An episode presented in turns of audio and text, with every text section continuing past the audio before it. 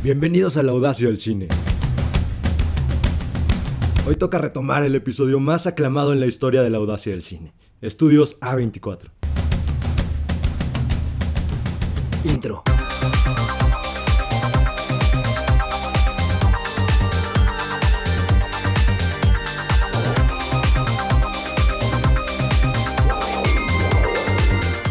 Qué emocionado estoy el día de hoy.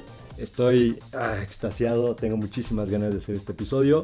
Antes de iniciar oficialmente con lo que vamos a abordar el día de hoy, no se olviden de seguirnos en todas las redes sociales como arroba audacia del cine. Dense una vuelta sobre todo en TikTok, que es donde eh, subimos más volumen de, de contenido.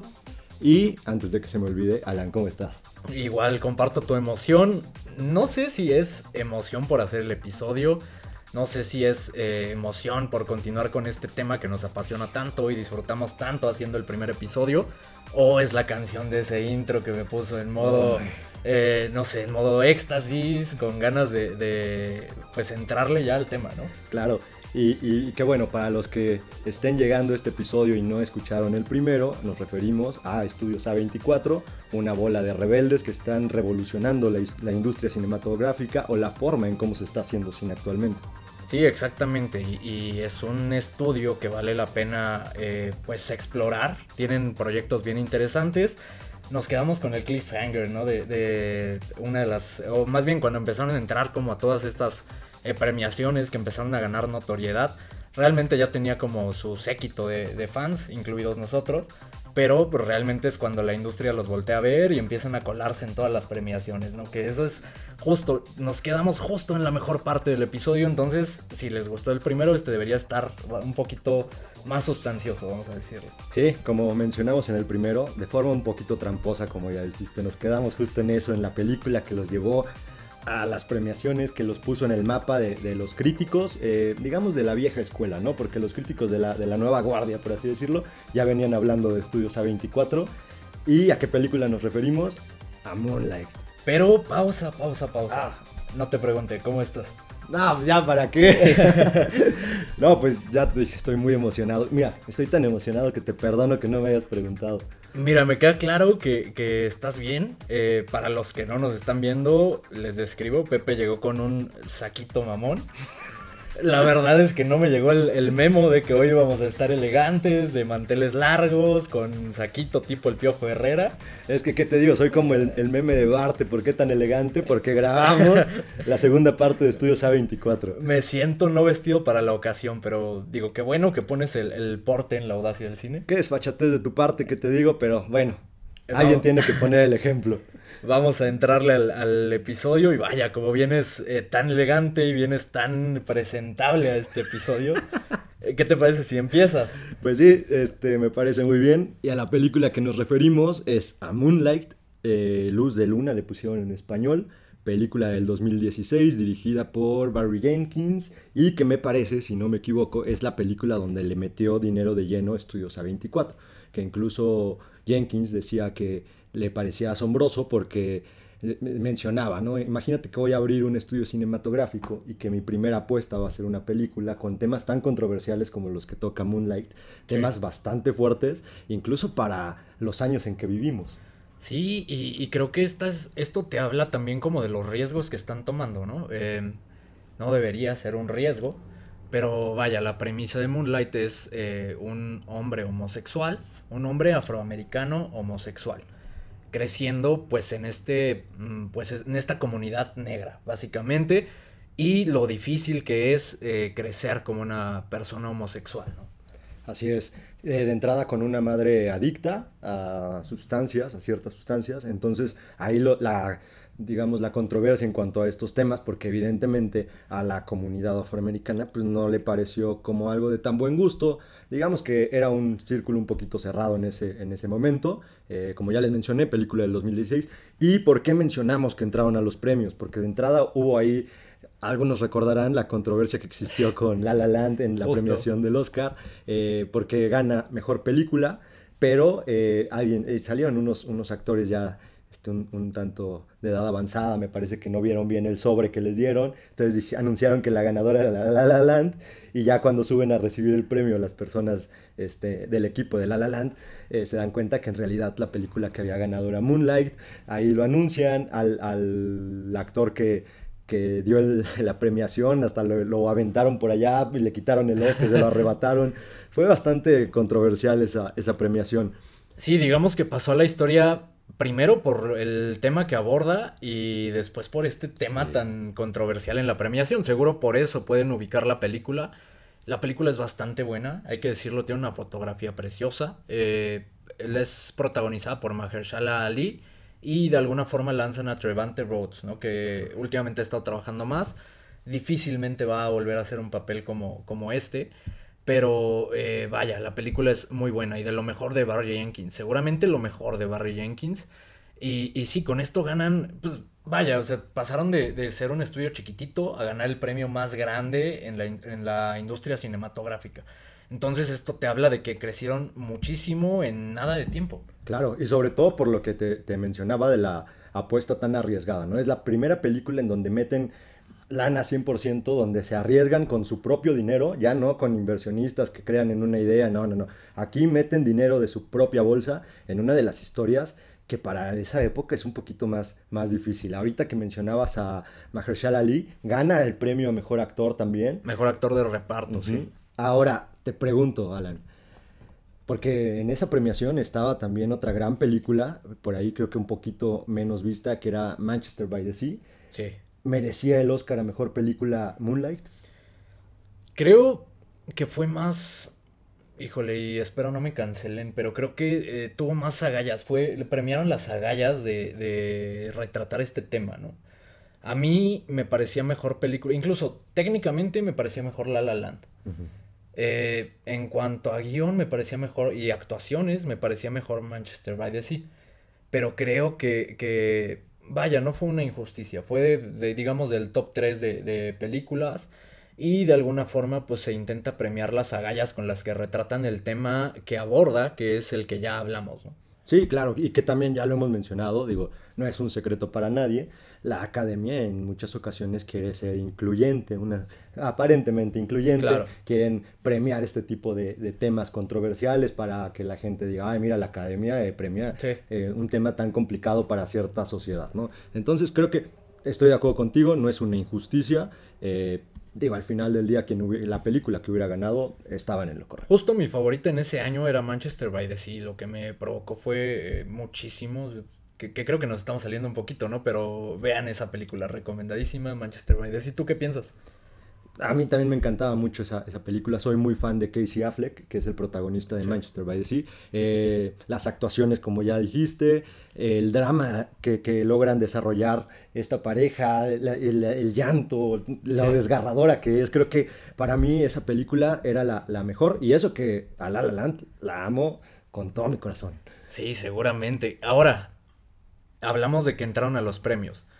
¿Cuál crees que sea? Porque también tienen una, y de hecho este año, ¿no? Acaba de pasar, ya la abordamos en algunos episodios, vamos a, tocar el tema muy breve. Estamos hablando de Minari, también otra de, las películas que tuvo bastante em, pues atención por parte de la academia, por parte de los premios. Tuvieron de hecho seis nominaciones, ganan un Oscar. ¿Cuál te parece que es mejor? ¿Moonlight o Minari? Yo creo que Moonlight es mejor eh, en cuanto al conjunto, todo lo que maneja, porque incluso el tema de la homosexualidad no lo enaltecen como para que la gente diga, mira, es un tema homosexual, es un hablan sobre gays. No, no, no, lo tocan con una naturalidad que a mí me parece eso enaltece más la película. Y, creo que es un, tema que no habíamos visto, ¿no? En, ningún momento al menos eh, por mi parte y dentro de mi ignorancia, jamás me había puesto a pensar lo difícil que debe ser el ser una persona homosexual en la comunidad negra donde todo es eh, pues ser gángster y ser eh, no sé eh, ser como rudo tienes como una imagen de, de, de, un hombre afroamericano difícilmente te pones a pensar en esa situación y creo que Moonlight lo retrata bastante bien y te digo por mi parte pues me abre un poco esta perspectiva.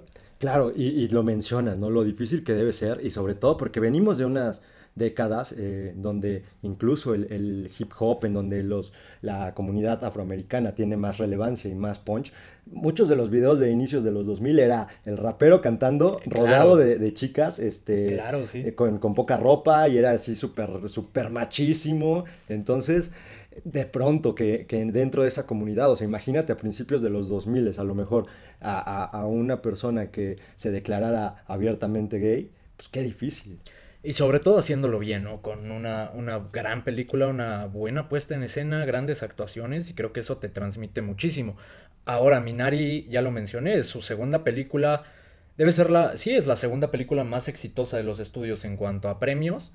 Y también la verdad es que vale muchísimo la pena, no vamos a entrar tanto en detalles porque ya lo hemos tocado en repetidas ocasiones, ¿no? En el, en el episodio y por ahí en las redes hicimos algunos videos de, de Minari, nos encantó Minari también. Eh, y creo que es, es completamente otro polo, ¿no? Digamos, Moonlight te deja como esta, este vacío interno, este, eh, pues cuestionarte la, la, humanidad incluso, ¿no? Sí. Eh, y Minari te deja como ese, sentimiento, no sé, como ese abrazo al alma, ese abrazo al corazón. Pues, digamos que con Minari te dan ganas de ir a abrazar a tu mamá, ¿no? Exactamente, sí te dan ganas de abrazar a tu familia, polos completamente opuestos y es un poco el rango, ¿no? Que maneja a24, desde historias eh, bien arriesgadas, desde historias ligeras, desde películas con chistes de pedos, como ya abordamos en el primer episodio, y, te habla de los riesgos que corren como estudio. Claro, y que la apuesta es distinta, ¿no? Porque por un lado, en Moonlight, Estudios A24 mete su lana 100%, y en Minari hay lana incluso del mismo Brad Pitt, lo que te habla de que ya era un proyecto más consolidado, en la otra era un a ver qué pasa. Sí, exactamente. Y, creo que es algo de lo valioso, ¿no? Que podemos rescatar de, esto, que no tienen, vaya, no tienen una fórmula, son bastante versátiles y le rascan por todos lados, ¿no? desde películas más convencionales, desde películas más arriesgadas, desde tomar a un director completamente desconocido, tomar a un director eh, griego con Yorgos Lantimos, eh, tomar un director que acaba de hacer un, eh, corto que estuvo interesante y le dan como esta responsabilidad de hacer eh, pues algo más grande. por ejemplo, y entrando un poco al, tema de Art House Horror, igual abordándolo muy rápido porque es uno de los episodios que tenemos ganas de hacer, ¿no? El caso de Ari Aster, este director, quiero decir prodigio, quiero decirlo con todo mi corazón, director prodigio, es de los directores que más me emocionan. 35 años tiene el, el nene, y ya está haciendo grandes películas, películas, eh, no sé, me atrevo a decir de culto, eh, tendríamos que dejar pasar algunos años, ¿no? Pero me atrevo a decir películas de culto, dos madrazos del cine de horror que a mí me encantan, Art House Horror, eh, Hereditary y Midsommar. venía de hacer cortos, le dan la oportunidad de hacer Hereditary, es una película que voltea miradas, que a mucha gente nos encanta, de mis favoritas de los últimos años, de mis favoritas de este subgénero del art house horror, y posteriormente Midsommar. Midsommar mejor técnicamente, pero me gusta más Hereditary. Eh, ahora, lo que tienen en común estas eh, películas es que son fuera de lo convencional, ¿no? Eh, y quizá para los fanáticos del horror, y me ha tocado escuchar a varios que no les encantan estas dos películas.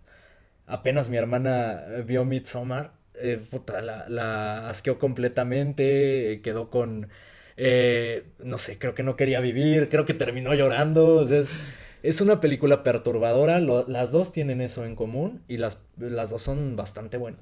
Es que es lo que tiene Ari Aster y concuerdo contigo, es un genio. Eh, tiene una edad muy corta para todo lo que está desarrollando. Es una persona que en mi opinión está marcando una época en la forma en cómo se está haciendo el horror hoy por hoy le dio un giro completamente al, horror. Más allá de los, de los temas, él, si algo sabe hacer muy bien, es justo, y lo acabas de decir, es perturbar a la gente. Con imágenes que se te van a quedar grabadas por días, por noches, con, este, con la fotografía en cada una de sus películas. Tiene una razón de ser. Es impresionante el conjunto que este hombre logra ensamblar para que todos nos adentremos en su cine. Y es verdad, no a todas las a todas las personas más bien les gusta este tipo de películas y está bien. Lo que pasa es que tienes que conectar. Probablemente tú la veas y no conectas en esa ocasión, pero la vuelves a ver y a lo mejor ya tienes otro, otra idea de lo que vas a, ver con, con, este director y conectas. Y, en cuanto conectas con la película no hay forma de que no sientas nada. Sí, y es algo de lo que le debemos a Estudios A24 y por eso el tema, ¿no? eh, descubrir estos directores y, lo han hecho varias veces. También en cuanto a Art House Horror han tenido algunas apuestas. Una, en mi opinión, no es tan exitosa, It Comes at Night. Eh, creo que no la has visto, ¿verdad? No, esa no la he visto. Bueno, es una película que igual intenta algo distinto. Es una, una familia en, en, el, en, el, bosque que está amenazada por eh, pues elementos un poco más comunes del horror. La verdad esta película no aterriza, pero se ve esa propuesta distinta y se ve como esta misma línea de, de tener una fotografía preciosa, una producción relativamente barata, pero con una propuesta, que es algo que vemos en todas sus películas. Ahora, hablando de directores, también a ellos les debemos, no a los hermanos Safdie, porque ya tenían proyectos previos, pero sí la popularidad de los hermanos Safdie, que son otros de los directores contemporáneos que a mí me fascinan. Eh, que sería como la, la, característica principal de estos directores, que toman actores, serían como de alguna forma estos estudios A24 de la dirección, ¿no? Que eh, toman estos actores que están encasillados por otro rol y los eh, les dan como este giro y nos hacen verlos de forma completamente diferente como nunca nos imaginamos. El primer ejemplo, y voy en orden cronológico, Good Time de 2017, eh, película donde Robert Pattinson, que la mayoría de la gente está acostumbrada a verlo como un vampiro adolescente, lo vemos como un ladrón de poca monta junto con su hermano, son prácticamente ladrones de banco, teniendo la peor noche de su vida. Esta película tiene un ritmo vertiginoso, tiene eh, grandes actuaciones. Robert Pattinson es como, wow, te vuela la cabeza por completo y te quitas la idea. Si no has visto nada más de Pattinson, te vuela la cabeza y te, te cambia esta idea de, ah, es el vampirito eh, adolescente que vi en mi juventud, ¿no? Eh, de ahí saltan a hacer su siguiente película que es Uncut Gems. Uncut Gems, si la viste. Sí. Ahí que hicieron, tomaron a Adam Sandler, un eh, actor famoso por hacer chistes de pedos en todas sus películas y hacer estupideces, y lo ponen a hacer un drama. Que ya lo había hecho con Punch Drunk Love, ¿no? Y con Spanglish. Eh, pero acá lo, lo, lo hace nuevamente y, y, para nada la línea de las dos películas previas en las que había hecho drama. Acá realmente explotan este rango. A mucha gente nos caga Adam Sandler, nos cae mal. Acá, juegan con eso, explotan eso y lo hacen ser eh, como este personaje pesado, ¿no? este personaje odioso que lo, le quieres dar un madrazo en la cara. Sí, es que de entrada el, personaje en Uncut James es, es, una aberración de ser humano, es un, es un ser humano nefasto, maldito, es un ser humano sin alma, es un, un, ser humano que no le importa sobre quién tenga que pasar para lograr lo que hace. En este caso es un adicto a las apuestas y y ya de ahí no quiero contar más porque puedo, puedo incluso llegar a ciertos spoilers. La película es vertiginosa 100%, la película es intensa, la película nos... Justo ahí me pasó eso, me quité la imagen de Adam Sandler con sus amiguitos chavorrucos pedorreándose como si fueran squinkles. En esta ocasión ves a un Adam Sandler que puede actuar y creo que por eso te cae más mal todavía, porque siempre nos entrega con sus producciones de Netflix eh, porquerías, eh, chistes baratos, chistes chafas, todo mal, sin historia, nada más metiendo a sus amigos de toda la vida, que, está bien, son sus amigos, pero pues métele un poquito más de calidad, tomando en cuenta que ya te vimos que puedes hacerlo. Que aparte tiene un contratazo multimillonario con Netflix, ¿no? Para hacer películas y realmente las hace por cumplir nada más. Ahora, ¿realmente puedes culparlo? Yo creo que sí, porque al final del día, digo, ya el contrato multimillonario ahí está, ¿no? O sea, no te van a quitar el dinero no, no, le dijeron, oye, pues échate tantos pedos por película, o a menos de que así haya sido el contrato, pues estoy de acuerdo. Pero si no le dijeron, pedorreate en todas las películas, ¿por qué no una? O sea, va, el contrato te dice 10 películas y le da hueva hacer 10 películas. Entonces en las 10 se pedorrea. Pero ¿por qué no 9 con tus amiguitos y una bien hecha, una con calidad, una donde lo intentes al menos? Sí, que creo que está muy en su zona de confort, ¿no? Realmente no quiere salir de ahí, digamos, es lo que hace fácil. Siento que es un, más flojera realmente por, por actuar, porque vaya, de que lo hace bien, lo logra, ¿no? Lo logra. Y creo que acá te habla como de, de este, mm, no sé, poder de convencimiento de los hermanos Abdi. ¿Cómo le habrán vendido este proyecto, no? Eh, eh, creo que es parte de la genialidad de este par de hombres. No han hecho tantas películas, tienen eh, por ahí como tres películas, ahora te confirmo. Eh, yo he visto tres al menos de los hermanos Abdi. Las tres son buenas, las tres tienen propuestas bien interesantes. pero estas dos sí se salen de... de tienen una calidad impresionante en mi opinión. Lo padre de Uncle James es que la puedes ver en este momento en Netflix, ¿no? si, te interesó lo que estamos hablando de ella, la puedes ver en este momento. Y eh, si no te encanta, al menos vas a ver cómo está eh, con otros ojos, ¿no? A Adam Sandler. Sí, es una faceta que desconoces completamente, porque incluso en las películas donde ha actuado con cierta seriedad, no se parece nada en lo que hace en esta película. Ahora, ¿cómo le vendieron la, la propuesta? Seguramente se acercaron con él y dijeron, Sandler, todos te aman vamos a hacer con esta película que vean tu lado feo, que, les caigas mal. Lo que no saben es que a un chingo le caen mal.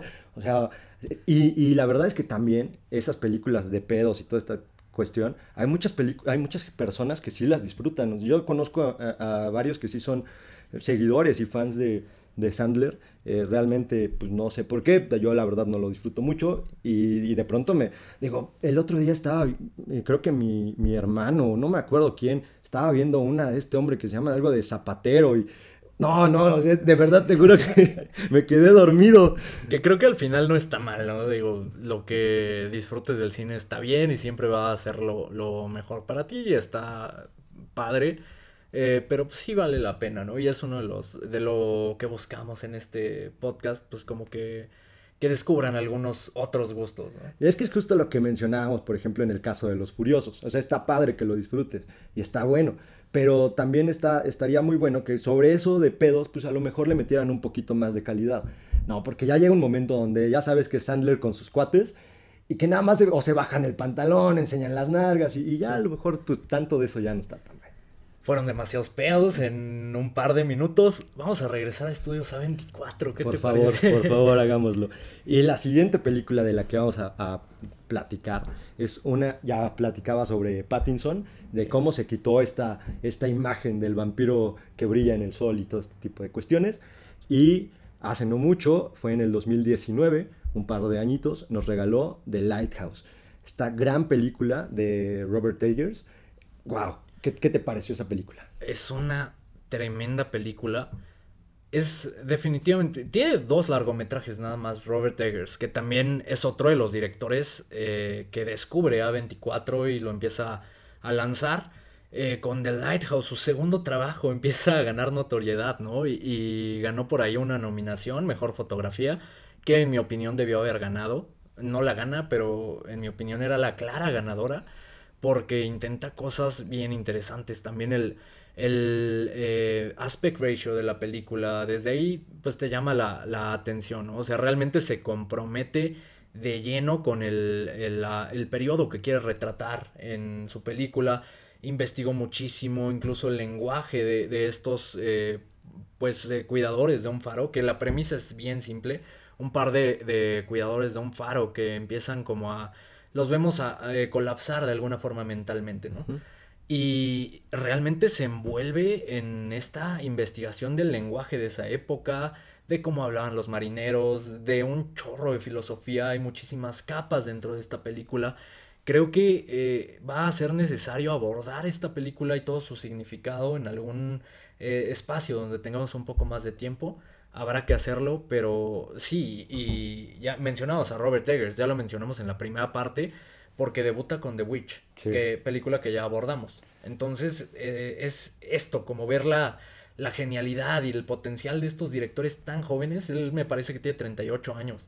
Entonces, súper joven, le ven algo y lo empiezan a desarrollar. Sí, y que ahora esta película está llena de simbolismos que honestamente para la persona que diga que los agarró todos a la primera vista y que terminó de ver la película y así captó lo que, lo que estaba pasando, es un mentiroso, porque realmente esta película se tiene que ver en muchas ocasiones, incluso eh, eh, por ahí algunos simbolismos se te llegan a pasar porque tiene muchísimos, es una película muy compleja y muy complicada de ver. En mi opinión, es una de esas películas que tienes que ver varias veces y que no tienes que ver cansado, porque si la ves cansado no, no vas a conectar con lo que te está contando. Es, es bastante difícil, a mí me costó mucho trabajo ver esta película, la tuve que ver mínimo dos veces y todavía así como que reaccionar, tienes que pensar lo que viste durante toda la noche. Porque y un poco investigar, ¿no? Un poco investigar el, contexto, no, no digo, eh, porque aparte de lo lindo del cine es interpretar.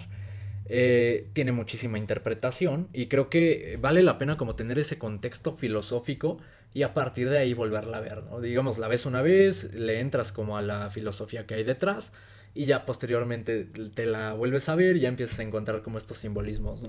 Eh, eso y las grandes actuaciones, rescato eso y las tremendas actuaciones. La de Pattinson, sin duda para mí la mejor actuación en su carrera.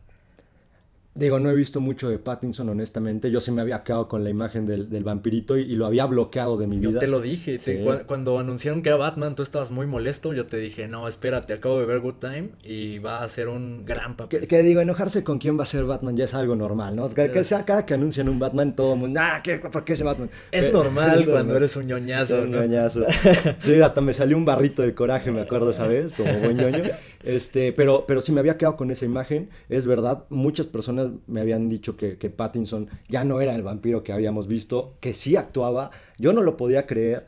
Y la verdad es que todo el mérito para este gran actor. Eh, hoy por hoy me retracto de todo lo que había dicho de él. Bueno, no, o sea, sí sigo pensando que como vampirito es una payasada y una burla, pero me retracto de haberlo descartado de, de, mi vida. Este, ya lo quiero mucho, de hecho, ya estoy esperando su Batman. Y sobre todo en esta película, digo, al final del día es básicamente un monólogo. Bueno, no un monólogo, pero es nada más este par de actores. Sí. Eh, durante toda la cinta, entonces la intensidad que logran es impresionante. Y el gran William Dafoe, ¿no? Eh, Tremenda actuación de William Dafoe. Ninguno de los dos se queda corto, no. porque generalmente en estas películas donde eh, pues están como enclaustrados en un lugar y que se filman en locaciones bien chiquitas, eh, aparte de esta claustrofobia, normalmente vemos que un personaje se traga a otro. Me viene muy a la mente eh, el Lobo de Wall Street, por ejemplo, esta escena al inicio donde salen eh, Leo DiCaprio y Matthew McConaughey, que realmente Matthew McConaughey en un lapso bien breve se traga a DiCaprio, ¿no? O sea, su actuación es bastante mejor. Acá es una película completa de ellos dos nada más, con un actor de bastante más experiencia y en ningún momento sientes por debajo a Pattinson. Sí, que también en, en este caso que mencionas de DiCaprio, pues es justo esa la, la intención, en mi opinión, que esta, esta persona sea absorbida por el, el, otro personaje, el personaje de Matthew, porque incluso ahí te va demostrando la personalidad, cómo claro. va avanzando a lo largo claro, de la película. Sí, sí, en sí. este caso, los dos actores, y yo la verdad es que dije, wow, con Pattinson, de poder seguirle el ritmo a William Defoe. O sea, realmente un actor tan consolidado, un actor tan respetado en, en el medio actoral, este, eh, en el medio cinematográfico, por quien tú me digas, directores, las, todos los actores respetan a William Dafoe y que Pattinson le haya seguido el ritmo y por momentos incluso se haya robado cierto ahí eh, cámara, es mérito 100% de este hombre, de verdad, mis respetos. Ahora, pregunta audaz, eh, ¿The Lighthouse o The Witch? Uy, es una pregunta muy difícil y ahí sí no va a ser que porque vi después de Lighthouse es mi favorita, ahí sí, The Witch, tengo que mencionar que a mí me marcó muchísimo, eh, tengo por ahí una, una, historia que todavía me dio más miedo, eh, algún día se las contaré, eh, entonces para mí The Witch se llevó mi corazón por mucho. A mí también me gusta más The Witch, es mejor película de Lighthouse. Es bastante mejor película de Lighthouse, pero gusto personal de Witch. Pero ¿sabes qué estaría lindo? Que la Armada Audaz nos dijera eh, qué película disfrutan más, qué película les gusta más, cuál les parece mejor. The Witch la pueden encontrar en Amazon y The Lighthouse la pueden encontrar en HBO Max, entonces no hay excusa, cualquiera de las dos la pueden ver en este momento. O que incluso, eh, pues de todas las películas de 24, que también nos digan cuáles han visto. A lo mejor han visto algunas que no hemos tocado y que sí. nos pueden decir se están perdiendo de esta joya. Sí. Pero bueno, ya de ahí seguimos para el 2017, eh, The Killing of a Sacred Deer. En español le pusieron cómo matar a un ciervo. Algo, algo así, así, Algo así. Del director que ya mencionamos en el episodio pasado y que no nos vamos a cansar de enaltecer y de decir lo grande que es, Yorgos Lántimos, este gran director. Creo que esta película fue la primera que vi de, de Yorgos y, y, de verdad ahí fue que no entendía qué estaba pasando. Era algo para mí nuevo. A lo mejor ya después te pones a pensar y si sí has visto cosas eh, que te hayan marcado, que te hayan generado esa sensación. Pero en ese momento yo sentí que me estaba generando algo nuevo en el cine. Dije, esto, esto no lo he visto. También está en Amazon Prime. Eh, no sé si la recomendaría para todos. Si van a entrarle al cine de Yorgos Lantimos, creo que recomendaría ampliamente empezar por The Lobster y después ver eh, esta película que bien mencionas. O The Bast Favorite. The Favorite, no creo, no creo que retrate el estilo de Yorgos. Pero como para que le agarres el gusto a, a, a, Yorgos, yo sería la primera que recomendaría, justo por la, la línea que, que está más marcada y definida que el resto de las historias. Puede ser. Mm, creo que yo empezaría definitivamente por The Lobster y después eh, The Killing of a Sacred Deer. No sé, no me, no me agrada la idea de empezar con The Favorite porque te puede dar otra impresión del, del director que podría ser, ¿no? Eh, realmente Yorgos en su máximo esplendor, es pues eh, Yorgos en The Lobster, Yorgos abordando eh, dilemas sociales o sí, dilemas morales, ¿no? Incluso eh, de alguna forma metafórica, con una gran fotografía, con muchísimo humor negro, con buenas actuaciones, creo que ese es Yorgos Lántimos. Sí, pudiera ser, digo, al final del día, y en algún momento me sucedió, platicando sobre este director, alguien me dijo, pues recomiéndame una película y la primera que se me vino a la mente fue The Lobster. Y realmente no enganchó con este director. Por eso creo que, en mi opinión, si alguien más me dijera, oye, recomiéndame algo para entrarle, y empezaría con algo un poquito más, eh, eh, no común, pero un poquito más eh, normal, por así decirlo. Ok, puede ser. Digo, igual pásenos sus comentarios. Si ya vieron varias películas de Yorgos Lantimos, platíquenos cuál sería como eh, la, que, la que recomendarían para empezar a verlo, ¿no? Me gusta, me gusta.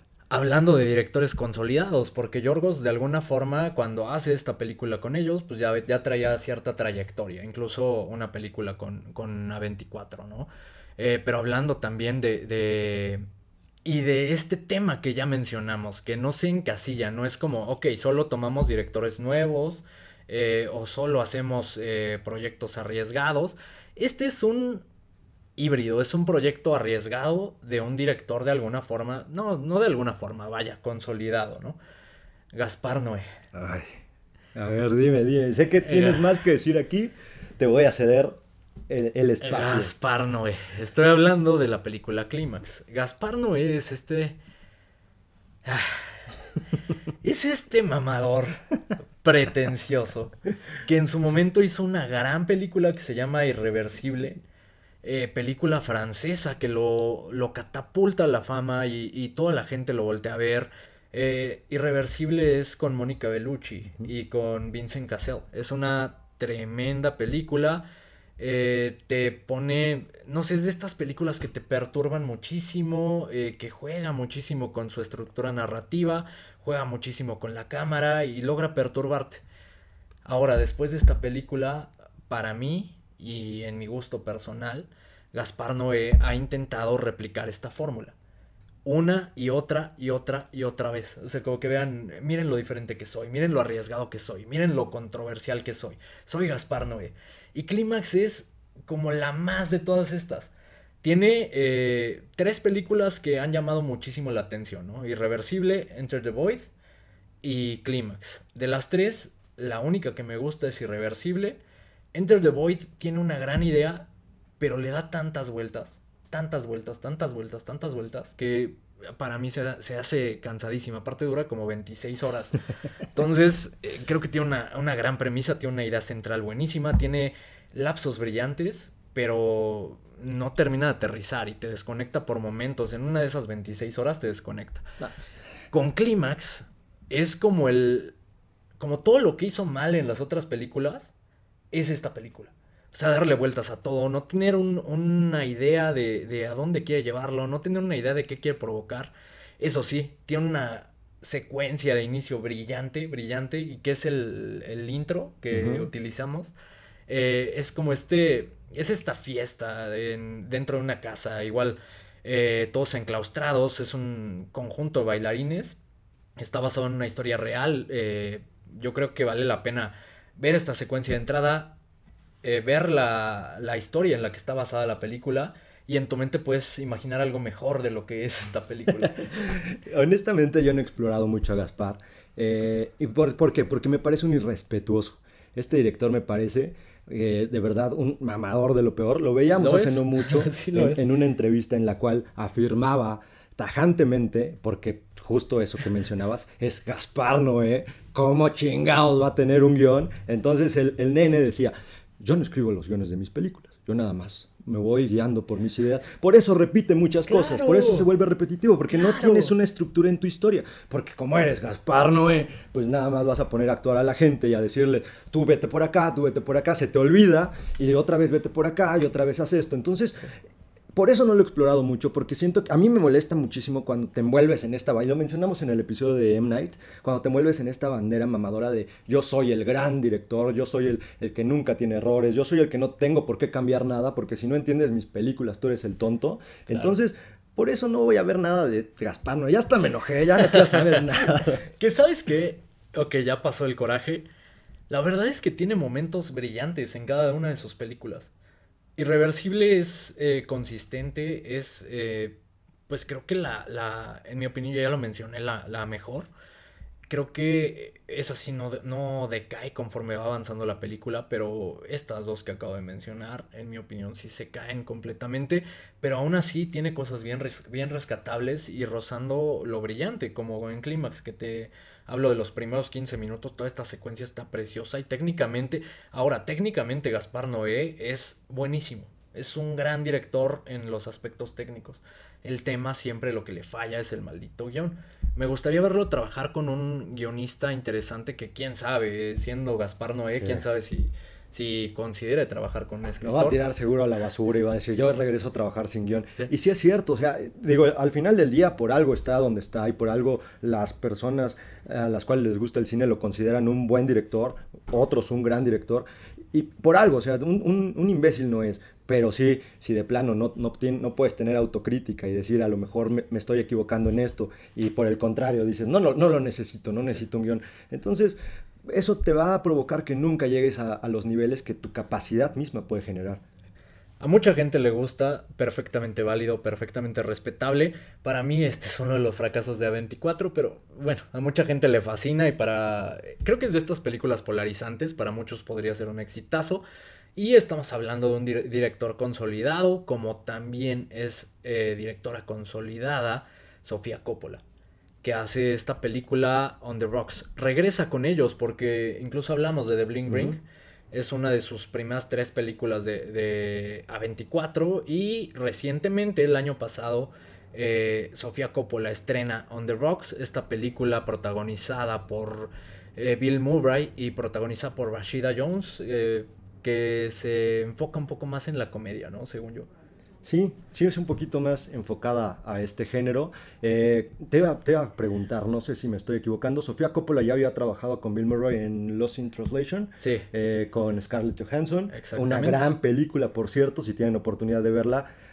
Por favor háganlo, pero bueno, ya no me desvió, regresamos a la película. Exactamente, y, y de alguna forma esta película es como eh, esas películas ligeras para domingar, ¿sabes?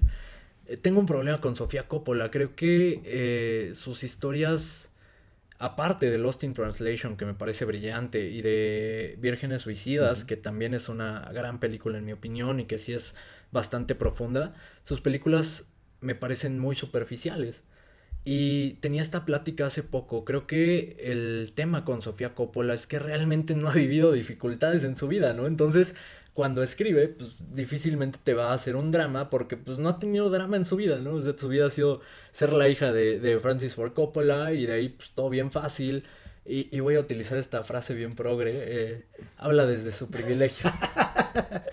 que ahora, lo creo que sí, lo más difícil que ha tenido y lo más adverso es salir en El Padrino tercera parte donde todos la mataron. Sí. Fue como lo más complicado en su vida. Sí, que no, que no es mala directora, la, la película para nada es mala pero lo mismo, es muy superficial. Trata de una eh, pareja que está eh, teniendo problemas maritales. Eh, en este caso, la, la, chica interpretada por Rashida Jones, Laura, está sospechando que su marido, Marlon Wayans, que a mí me encanta Marlon Wayans, es este hombre afroamericano que seguramente ubican por ¿y dónde están las rubias? A mí me encanta. En, este, en esta película hace un papel más serio, ¿no? Bueno, ella sospecha que él está poniendo el cuerno, que está siendo infiel. Al mismo tiempo tiene un padre, pues playboy, que es Bill Murray. Es un hombre encantador, de edad avanzada, pero encantador, no pierde ese encanto. Y pues empieza como a guiarla, ¿no? De, de eh, oye, sí, yo siento que, que, te está poniendo el cuerno, yo haría esto, yo haría el otro.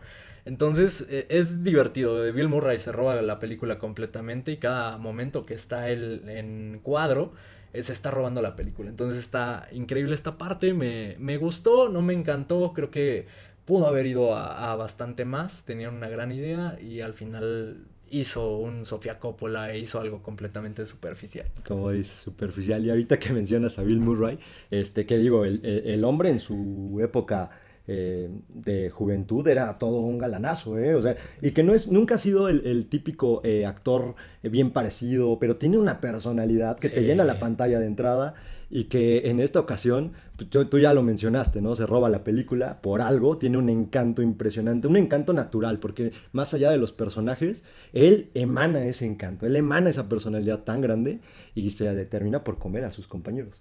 Completamente de acuerdo. Y, de nuevo, esta película es una de esas eh, películas ligeras para dominguear. Si eres de las tres personas en México que tenemos Apple TV, eh, échenle un ojo a, esta película. Igual pasan un buen rato. Como también, y ligando esta pues concepto de película para dominguear, mujer directora Greta Gerwig, eh, me parece tremenda película Lady Bird, un gran coming of age de, en este caso, una chica adolescente protagonizada por esta mujer que me cuesta tanto decir su nombre, Sasha Ronan. Algo así, ¿no? Eh, pues de las actrices eh, prometedoras de Hollywood, ¿no? En donde va a eh, caer como este peso de las grandes actrices de la nueva generación es una gran película, una comedia ligera pero profunda, contrario a On the Rocks, que siento que es superficial. Esta sí toca temas de la adolescencia, eh, bien eh, profundos, bien tocados, con mucho humor. Los primeros 10 minutos eh, yo me estaba riendo bastante con cómo abre esta película y, es muy, muy disfrutable, en mi opinión, de los mejores coming of age que se han hecho últimamente, mucho más si hablamos enfocados a, a chicas adolescentes, ¿no? Claro, como mencionas, ¿no? El tema de la juventud, bien retratado, que no, no muchas veces se logra retratar de esta manera. Por ahí, de manera rápida, nos, nos entregaron una serie en donde retratan la juventud de una manera brillante, que es Euforia, está en HBO Max. Eh, tienen que verla si tienen oportunidad. Y ahorita que mencionas el tema de comedias, también vale la pena tocar otra, otra comedia, no sé si, si pudiera ser comedia, y que en este caso nos aborda más un tema de infancia, un tema de pubertad, este, este lado en donde ya brincas a la adolescencia, o donde quieres brincar, porque todos los niños en algún momento queremos ser mayores, queremos ser adultos y tenemos nuestro grupo de, amigos mayores que nos van enseñando ciertas cosas, ¿sí? Y que nos van apoyando para descubrir quiénes vamos a ser en la adolescencia. Y me refiero a esta película dirigida por Jonah Hill, gran actor, y en este caso nos sorprende con su dirección, Midnighties. ¿Tú qué opinas de esta película, Lana? A mí me fascinó. Es una película para chavorrucos completamente. Si eres contemporáneo a nosotros y creciste en los noventas, te vas a identificar muchísimo con esta película. De nuevo, otra película para dominguear, película ligera, película que te va a traer como toda esta nostalgia de tu infancia, de tu pubertad, de tu adolescencia. Y la verdad es que es de esas películas que te deja sintiéndote bien, ¿no? Eh, al menos Mm, y me imagino te pasó, me identifiqué muchísimo porque me, me trajo varios recuerdos lindos ¿no? de, de, esta etapa de la vida. Sí, de acuerdo, es una película, ya lo dijiste, para chavorrucos completamente.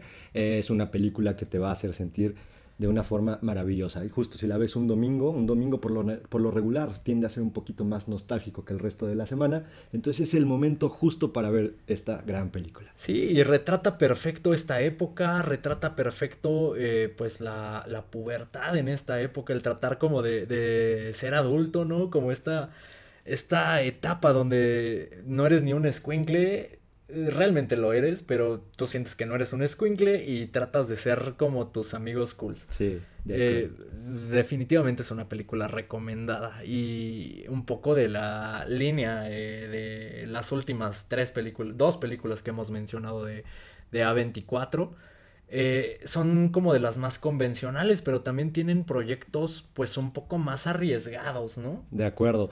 Eh, ahorita que mencionas proyectos arriesgados y, que justo eh, tratan de darle oportunidad a historias que quién iba a imaginarse, ¿no? La siguiente película de la, que te voy a, contar es una historia basada en la que es considerada la peor película de todos los tiempos.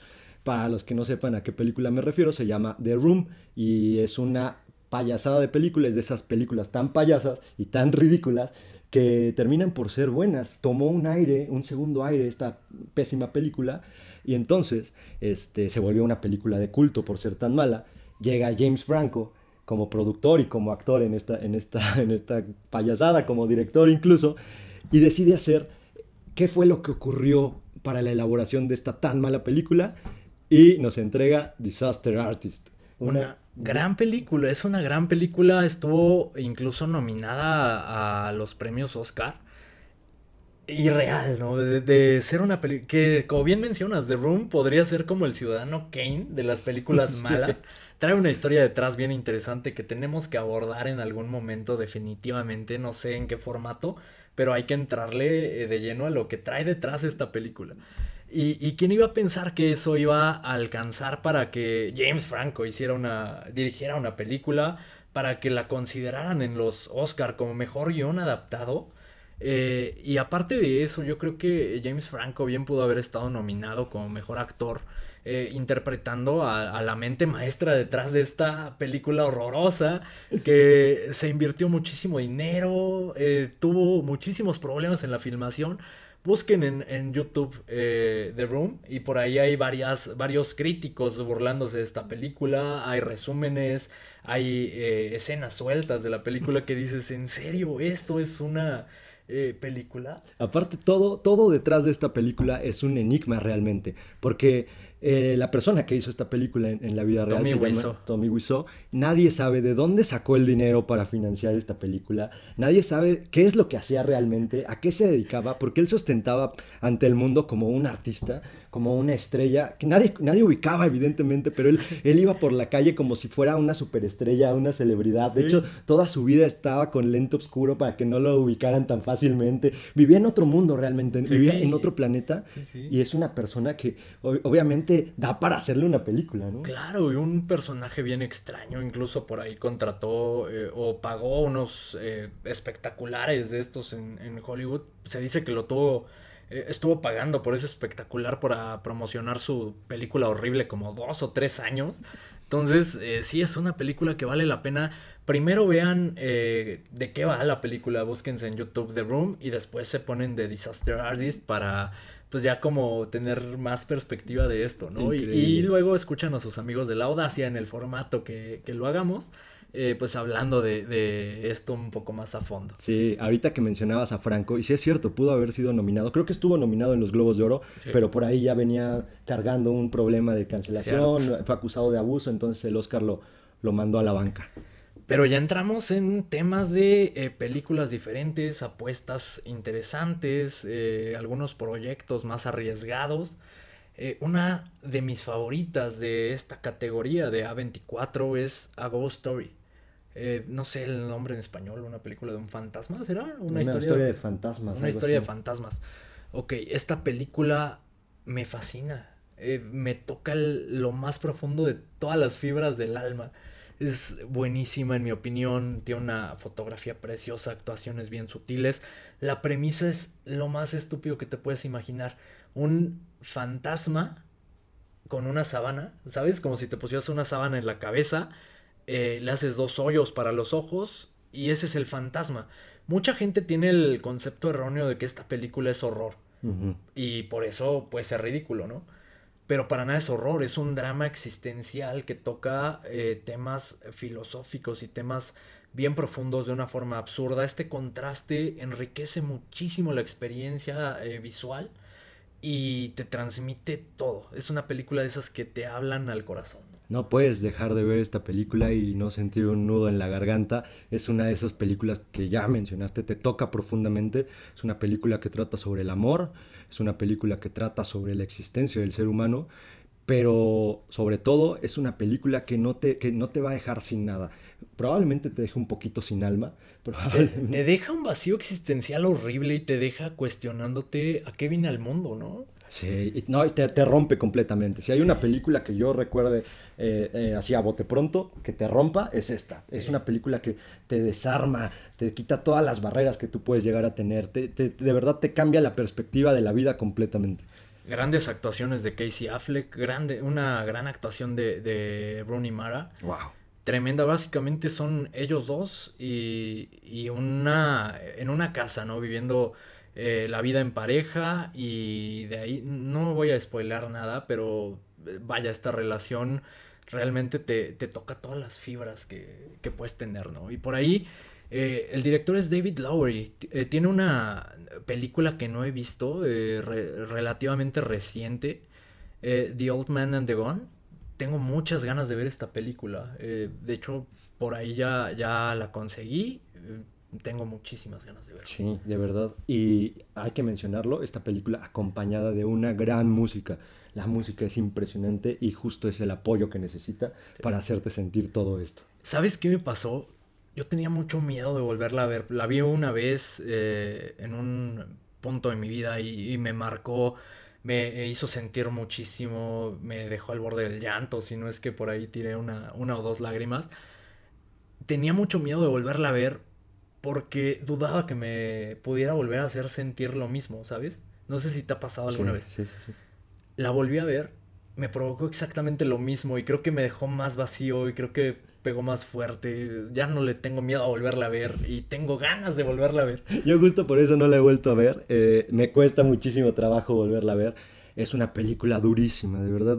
tienen que verla si no la han visto. Si, la, si ya la vieron, pues cuéntenos a ustedes qué les hizo sentir. Y siguiendo con el tema de proyectos arriesgados, proyectos distintos, nos regalan un western que vimos hace poquito, tuvimos la oportunidad de, poderla ver, teníamos muchas ganas. First Cow, esta película basada en un par de amigos, eh, que por ahí es, es, una premisa un tanto sencilla, pero digo, al final cómo profundiza en el tema de la, de la amistad, creo que es lo que vale muchísimo la pena.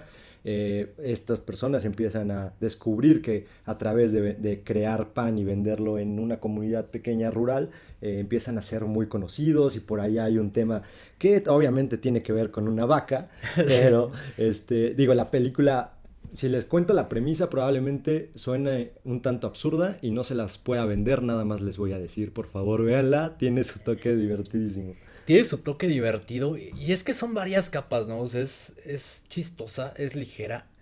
Eh, tiene todos los aspectos que me encantan de, A24. Está eh, técnicamente preciosa, visualmente me encantó.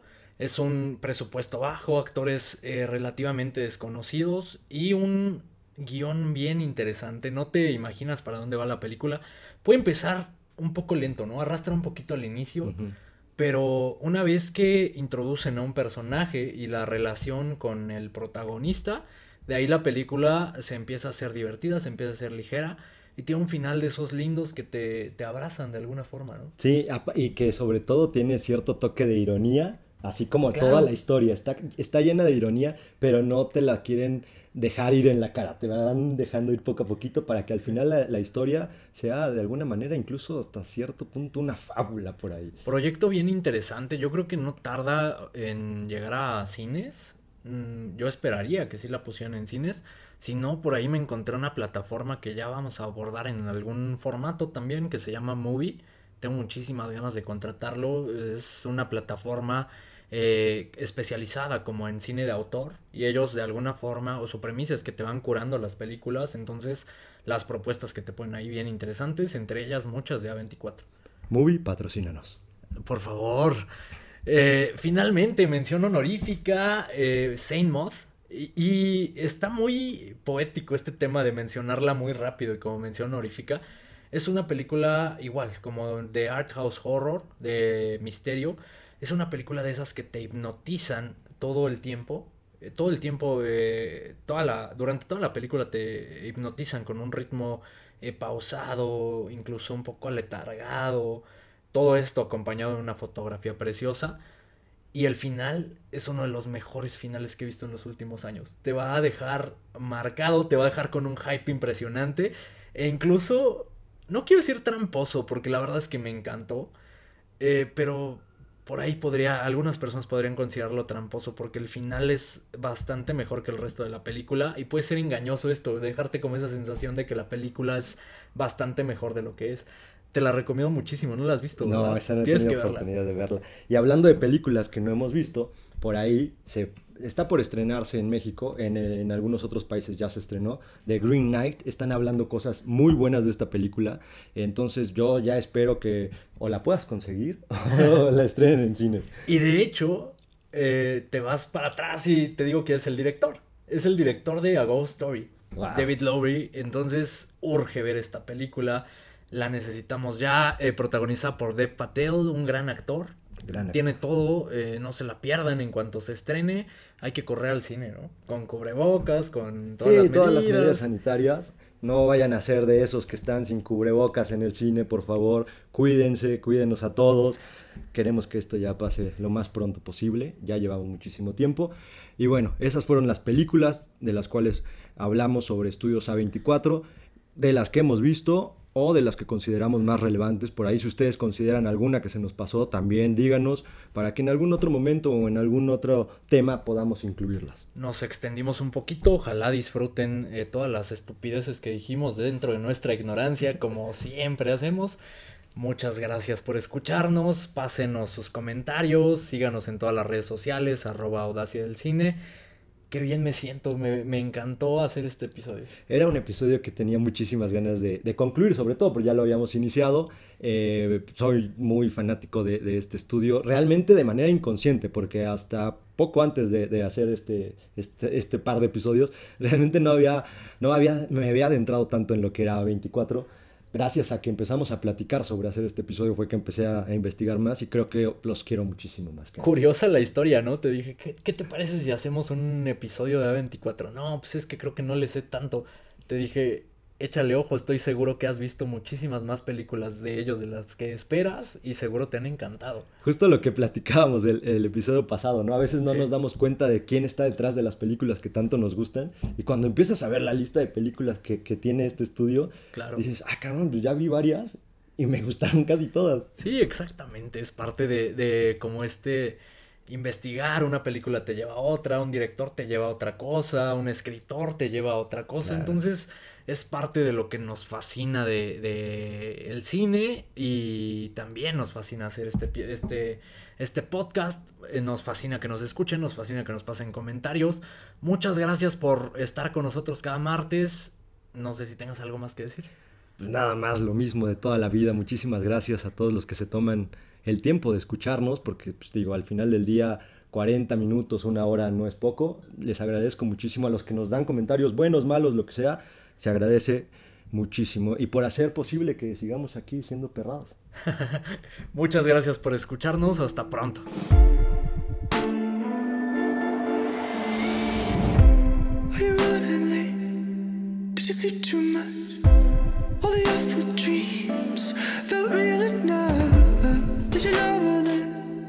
She waking up? Did she die in the night?